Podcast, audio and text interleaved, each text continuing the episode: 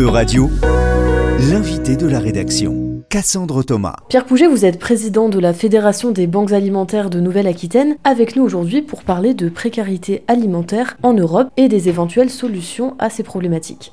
Bonjour Pierre Pouget.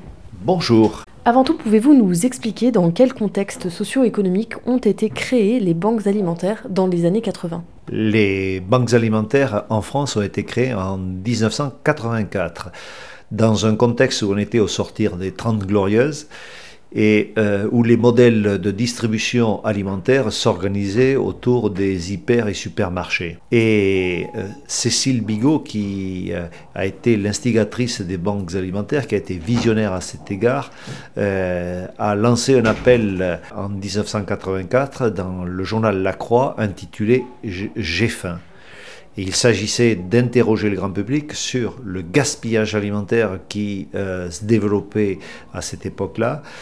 On n'en a pas fini d'ailleurs, mais gaspillage alimentaire qu'on pouvait sauver du gaspillage pour le mettre à disposition des publics en grande précarité alimentaire. Ça a été son regard très visionnaire en 1984. Aujourd'hui, on compte 79 banques alimentaires qui couvrent le territoire national et pour la région dans laquelle on se trouve, la Nouvelle-Aquitaine, on compte 13 banques alimentaires, une dans chaque département, deux dans le département des Pyrénées-Atlantiques, une chez les Béarnais et une chez les Basques. Et très concrètement, comment ça marche une banque alimentaire. Comment vous, vous collectez Auprès de qui vous collectez? Comment vous stockez? Comment vous distribuez? À qui est-ce que vous distribuez? Vaste question, mais les banques alimentaires, euh, de manière à, peine caricaturale, euh, sont des centrales de gros qui, à l'échelle de leur territoire, vont collecter de la ressource alimentaire quelle qu'en soit son origine, je reviendrai tout à l'heure sur les principales origines, mais vont collecter de la ressource alimentaire et euh, elles vont être en lien avec des partenaires locaux qui maillent le territoire euh, et qui viennent s'approvisionner à la banque alimentaire toutes les semaines. Ici en Gironde, par exemple, à Bordeaux, la banque alimentaire distribue et collecte, masse tous les ans à peu près 4000 à 4500 tonnes de denrées alimentaires. Ce qui représente combien de repas? Oh, euh, Environ 8 millions et demi environ de repas et euh, toutes les semaines, 130 partenaires viennent frapper euh, à la banque alimentaire pour récupérer ce qu'on a préparé pour elles. Et ce sont ces associations partenaires locaux qui sont des associations euh, confessionnelles ou pas, qui sont des centres communaux d'action sociale, qui sont des épiceries sociales. Donc ces acteurs locaux qui maillent le territoire viennent à la banque alimentaire pour récupérer la ressource alimentaire qui leur fait besoin. Donc la banque alimentaire, c'est vraiment un fonctionnement de banque, c'est-à-dire que vous prêtez pas comme une banque centrale en fait. Oui, vous, on est, vous ne donnez pas directement à ceux qui vont en bénéficier, mais aux associations qui jouent le rôle d'intermédiaire, comme si on veut des banques de second degré, si on fait le parallèle avec euh, les banques du système. Voilà, tout à fait. Euh, sauf que euh, on est à but non lucratif.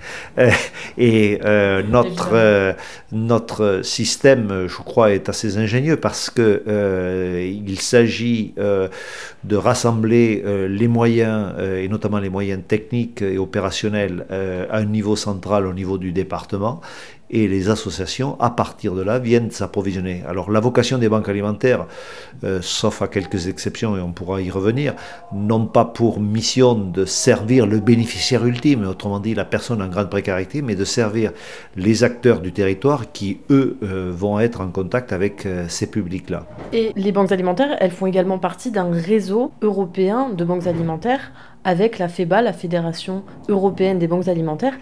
Quel est le rôle de cette Fédération européenne des banques alimentaires? Qu'est-ce qu'elle apporte aux, banques au niveau national? Alors, euh, d'abord, euh, elle, euh, elle, est notre tête de réseau vis-à-vis des institutions européennes. Une part importante de ce que nous distribuons chaque semaine est financée par l'Union européenne.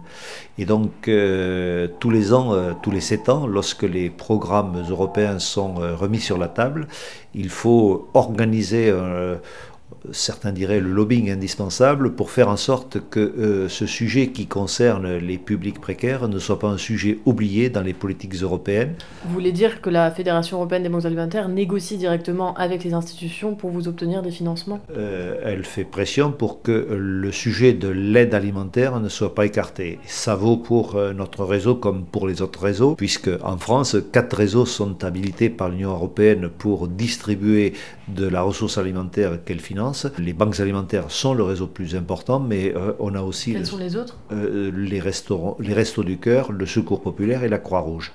Mais les banques alimentaires doivent mobiliser environ 50% de la ressource financée par l'Union européenne. Est-ce qu'elle a un rôle aussi de coordination de des actions des différentes banques alimentaires euh, Oui, elle essaye de coordonner, même si la coordination se fait plus souvent à l'échelle euh, nationale. Mais lorsqu'on a été confronté euh, ces derniers mois à la situation de l'Ukraine, eh bien, c'est la FEBA qui, en lien avec chacune des fédérations nationales des banques alimentaires, a coordonné l'intervention des banques alimentaires auprès de ce territoire dont on savait effectivement les besoins. Donc euh, notre fédération européenne, elle a à la fois ce, rôle euh, au sens noble du terme politique vis-à-vis des institutions européennes, mais elle a aussi cette fonction de coordination des réseaux nationaux euh, dès lors qu'il s'agit de mettre en œuvre des politiques singulières, notamment dans le cadre de l'urgence. Vous le disiez un petit peu plus tôt, les banques alimentaires, elles sont également financées en grande partie par des fonds européens, par le Fonds social européen à hauteur de 20%. Pour être plus précis, les banques alimentaires euh, perçoivent des denrées dont le financement est assuré par l'Union européenne.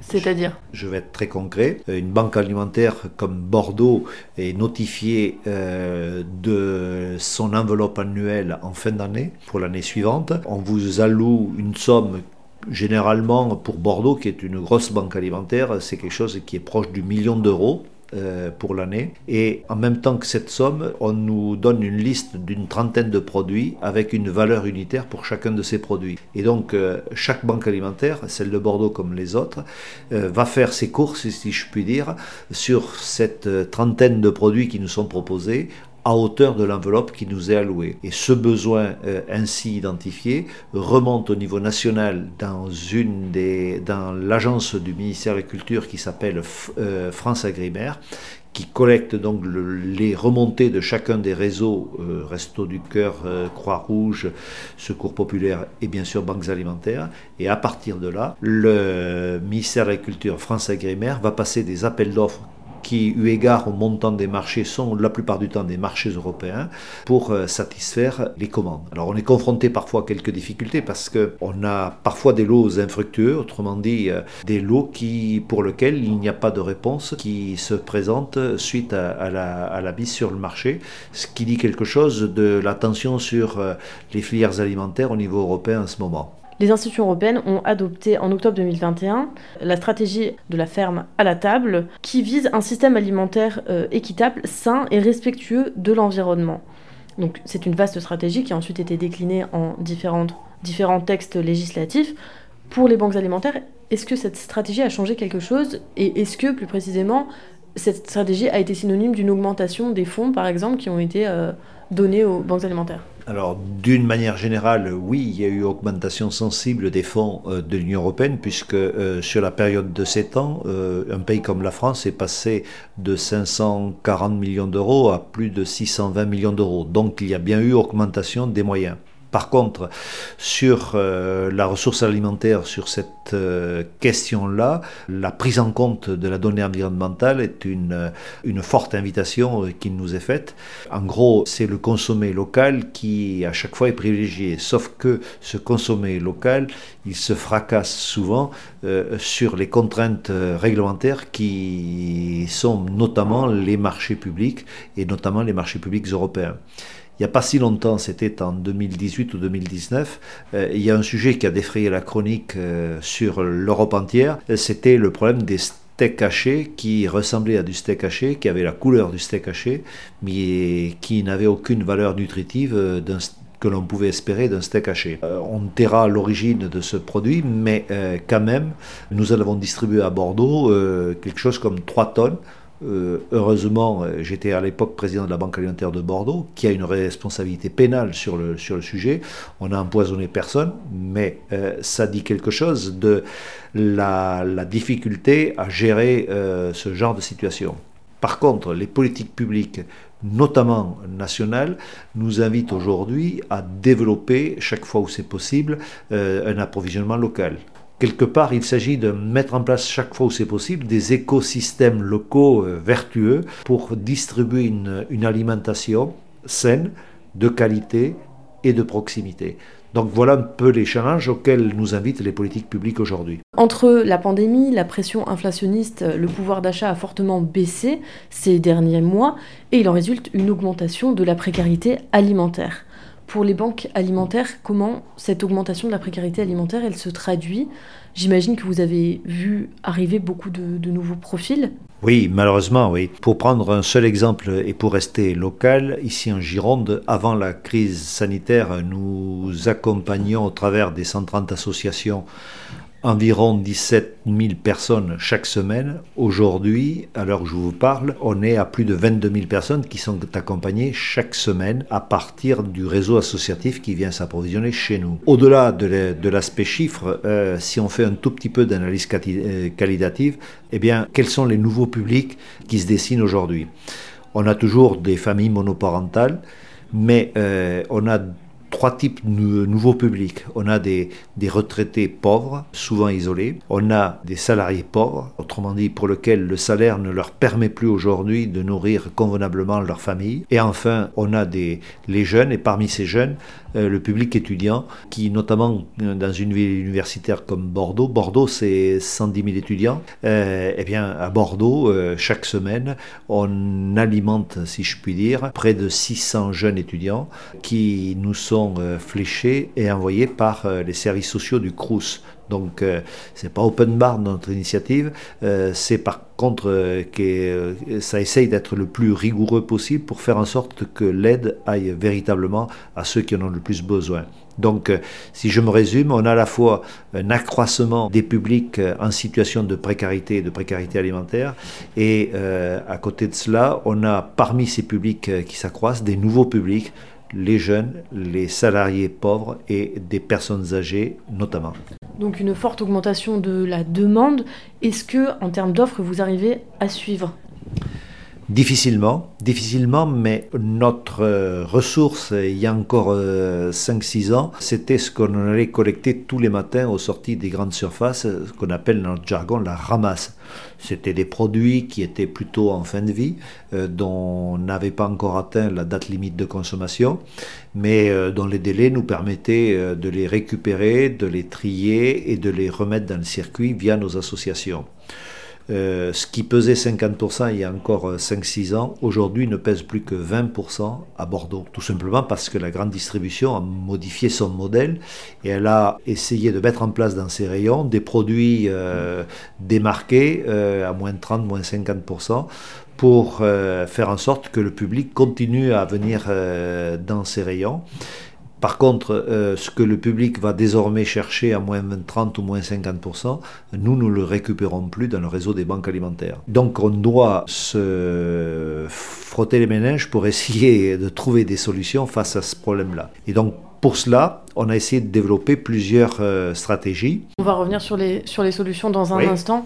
Juste avant, ces difficultés d'approvisionnement, elles concernent aussi les autres banques alimentaires en dehors de la France le, le, sujet, il est à la fois national et européen, puisque le modèle euh, de la grande distribution est souvent un modèle international, donc euh, il n'y a pas de raison qu'on ne retrouve pas des pratiques comparables dans d'autres pays, mais en France notamment, c'est eu égard à la prégnance de la grande distribution, c'est un phénomène qui est effectivement devient de plus en plus éclatant. Comment s'est passée la collecte annuelle qui a eu lieu euh, fin novembre? La euh, collecte a eu lieu effectivement le 24, 25 et 26 novembre dernier. Globalement, elle s'est plutôt bien passée, euh, avec une augmentation des dons qui est de l'ordre d'environ 10%.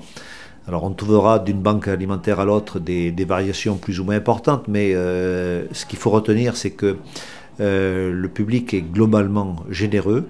Euh, il a été sensible aux appels d'autres réseaux caritatifs, on pense au Resto du Cœur, euh, qui avait alerté l'opinion à la fin de l'été. Je crois que le, public a été sensible à, ces appels-là et il n'a pas manqué d'être généreux, même si le don moyen n'augmente pas, mais le nombre des donateurs probablement s'élargit. Et c'est ce qui reste un petit peu encourageant.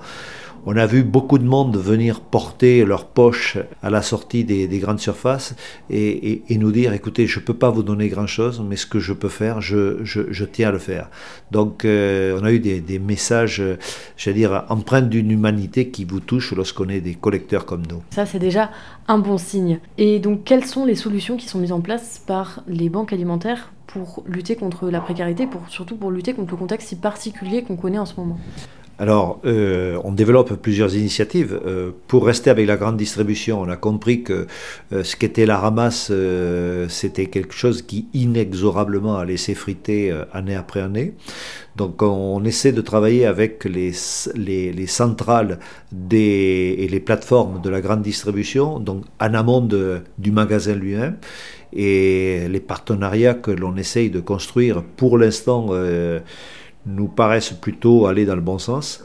Ça, c'est la première piste. La deuxième piste, on essaie de travailler avec euh, le monde de l'agroalimentaire et, notamment les deux familles qui composent l'agroalimentaire. D'un côté, euh, la coopération agricole et de l'autre, la Fédération des industries agroalimentaires, notamment de Nouvelle-Aquitaine ici. L'idée, c'est de faire en sorte que les chefs d'entreprise qui connaissent pas les, les, questions d'urgence alimentaire et de grande précarité alimentaire, euh, en les faisant venir dans nos outils, on puisse les sensibiliser et qu'ils deviennent demain des donateurs. Je vous donne juste euh, deux exemples. Au début de l'année 2023, avec la Fédération des industries agroalimentaires de notre région, euh, la Fédération des industries agroalimentaires a fait ses séances de lancement d'année. En d'autres lieux, on appellerait ça ces cérémonies de vœux, l'heure où on prend les bonnes résolutions pour les, les 12 mois qui viennent, eh bien, euh, elle a fait ça dans trois banques alimentaires. Elle a fait venir une quarantaine de chefs d'entreprise dans des banques alimentaires pour qu'ils mesurent le travail et, les enjeux euh, qui sont autour des outils comme les nôtres. Ça s'est traduit assez rapidement par de nouveaux donateurs. Euh, et ce qui est encourageant à telle enseigne que cette année, en, 2000, janvier 2024, euh, c'est dans huit banques alimentaires que les industriels vont euh, se rendre. Et l'objectif, c'est de faire des partenaires complices de la cause que l'on défend.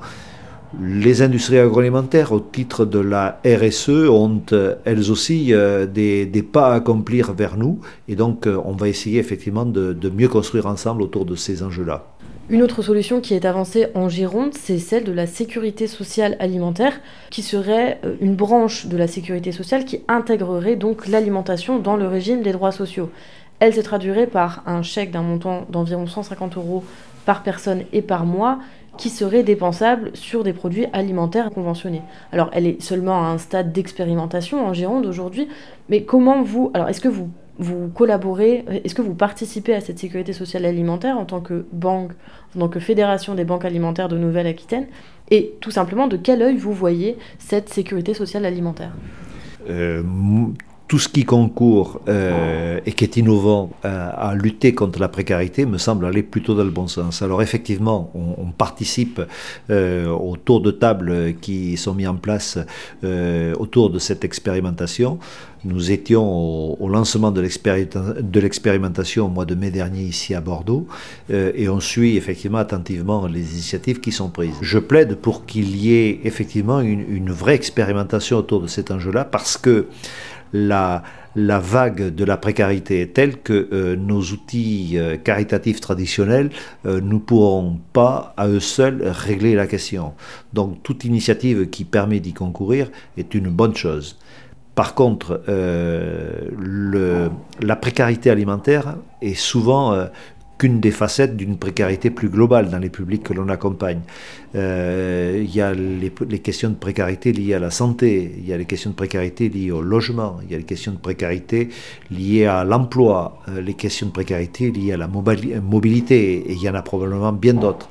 Donc euh, nous, on on plaide pour que autour de la sécurité sociale alimentaire, euh, on mette en place des politiques d'accompagnement plus globaux, de sorte à faire en sorte que, certes, autour de l'alimentaire, on fasse ce pas, et si la sécurité le permet, c'est très bien, euh, on puisse aussi appréhender toutes les autres facettes euh, de la précarité telles qu'on peut l'observer par ailleurs. Merci Pierre Pouget. Euradio vous a présenté l'invité de la rédaction. Retrouvez les podcasts de la rédaction dès maintenant sur euradio.fr.